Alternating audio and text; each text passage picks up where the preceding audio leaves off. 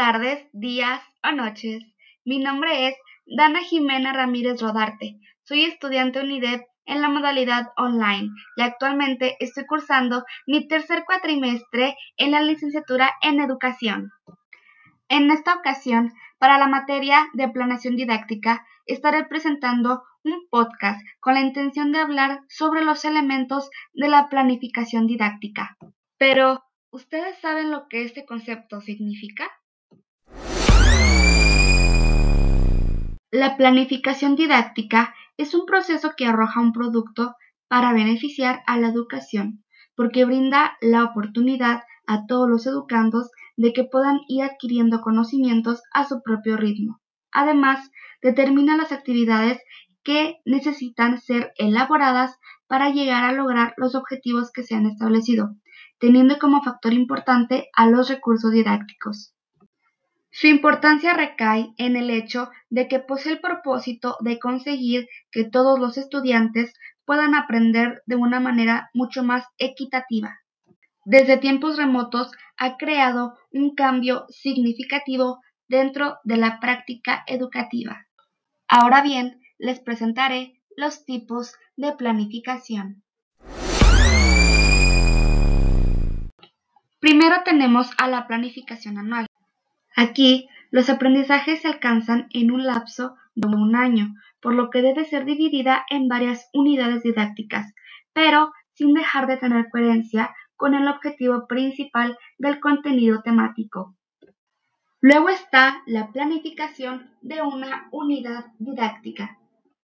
Este tipo no toma en cuenta un número determinado de horas pedagógicas. En su lugar, se basa más en que cada maestro debe ser libre de escoger el tiempo que le parezca adecuado dentro de su práctica educativa.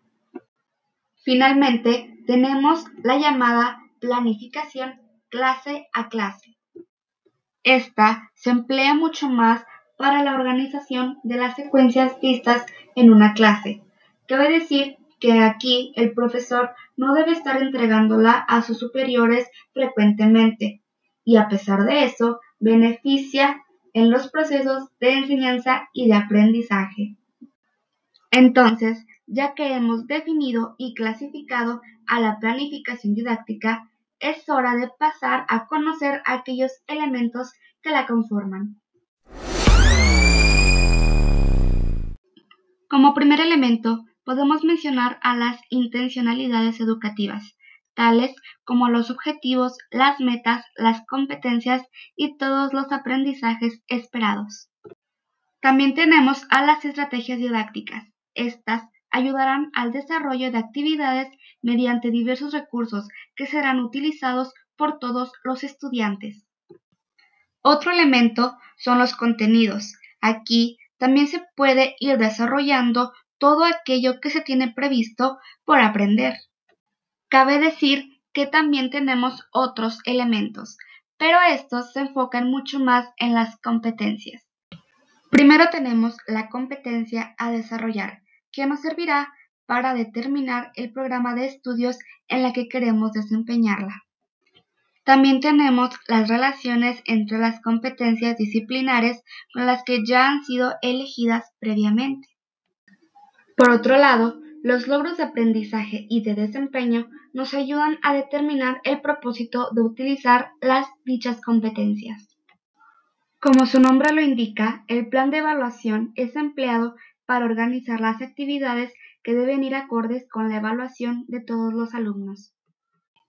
Por su parte, la fundamentación pedagógica nos muestra la concepción teórica con la que se está desarrollando la planificación. En la situación problema se definen los desafíos que no permiten que los procesos de aprendizaje se estén realizando de manera eficaz.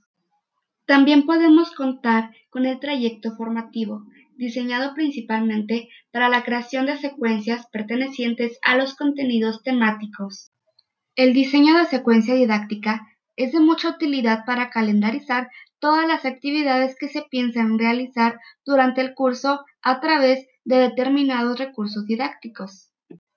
Finalmente contamos con la retroalimentación sistemática, un gran elemento de fortalecimiento para las estrategias, Incluso previene el apoyo a los docentes mucho antes de que se definan las actividades que deberán ser realizadas. Sin duda alguna, la planificación didáctica es de mucho beneficio tanto para los maestros como para los alumnos. Si logramos hacer una planificación eficaz, entonces también podremos cumplir con nuestro objetivo, que ningún estudiante se quede sin aprender algo. Por mi parte es todo. Espero que este podcast haya sido de mucha ayuda para ustedes como para mí. Yo me despido y nos vemos en la próxima ocasión.